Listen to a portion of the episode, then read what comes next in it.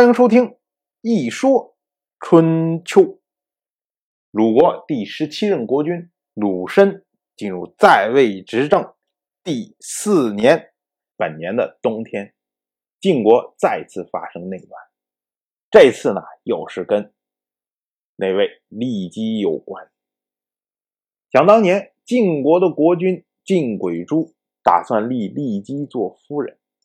我们说啊，骊姬自从嫁入晋国之后，一直就受到晋轨珠的宠爱，而且呢，为晋轨珠生下了子嗣，所以她被立为夫人这个事情啊，并不是很奇怪。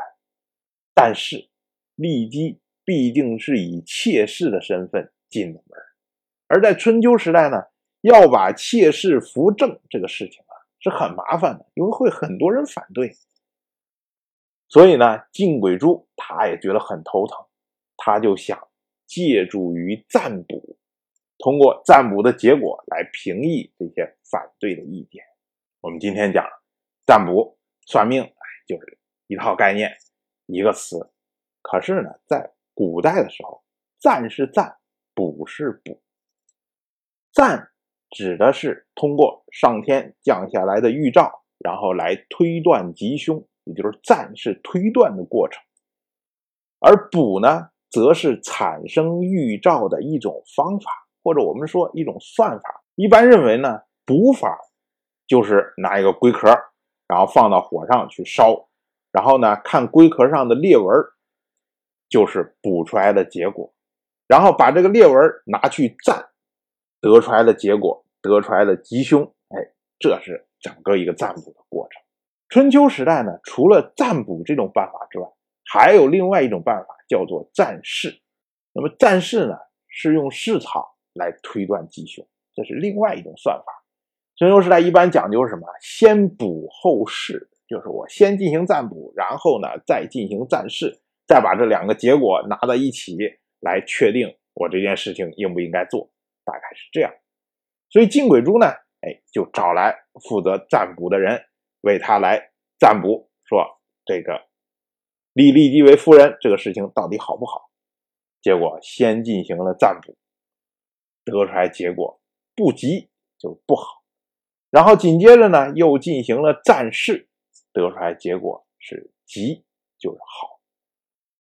这下可麻烦了，如果要都是不好或者都是好。哎，那就没有什么好疑义的。可是，一个不好，一个好，晋轨珠自然就挑自己喜欢的。然后他就说：“他说我们要依从于战事的结果，就是依从于好的结果，所以呢，就可以立立即做夫人了。可是呢，负责占卜的人就说啊，他说事短归长，不如从长。这个什么意思啊？”因为占筮用的是市草，占卜用的是龟壳。古人认为呢，哎，动物的灵性比植物的灵性要高，所以呢，那你又占卜又占事，当然要听占卜的结果。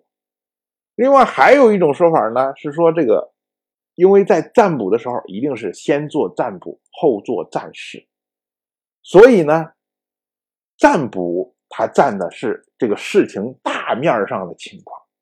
而占事呢，他占的是这个事情枝枝杈杈这些细节上的情况。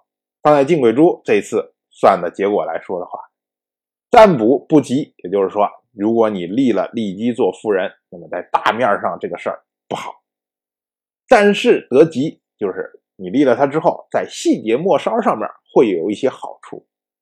那当然，我们要听大面上的，这负责占卜人就是这个意思。所以他说。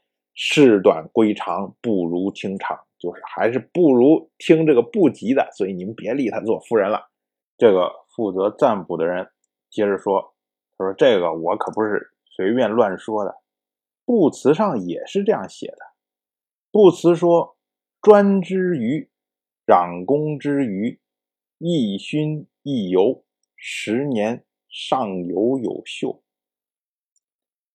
这个卜辞啊。”在我们今天《易经》里面是找不到的，它呢实际上是古卜辞的一种，也就是古代的这些卜辞，除了在《易经》里面被规范化了，这么流传下来。以前的时候还有各式各样的布词，这些布词呢，现在只有零零散散的在文献里面有，正常我们已经看不到了。这个布词呢，放在骊姬这个事情上，那么专之于指的就是专宠于利姬，攘公之余意思呢，就是说你专宠于利姬，那么就会有人夺走你的心爱的东西，而。一熏一油，十年上油有秀。熏呢，指的是香草；油指的是臭草。也就是说，如果你这么着做了之后，那么这件事情呢，就像香草、臭草那样，放置十年仍然还有味道。也就是说，你做出来这个选择，会影响到十年甚至更长的时间。所以呢，负责占卜的人得出来结果。就是说，一定不要立他做夫人。而晋鬼珠不听，晋鬼珠觉得这是这是忽悠我，明明有吉有不吉，我选了吉有什么不对的呀？所以呢，仍然还是立了骊姬做夫人。骊姬做了夫人，然后又有子嗣。那么下一个目标呢，自然针对的就是太子，要立西岐做太子。可是这时候呢？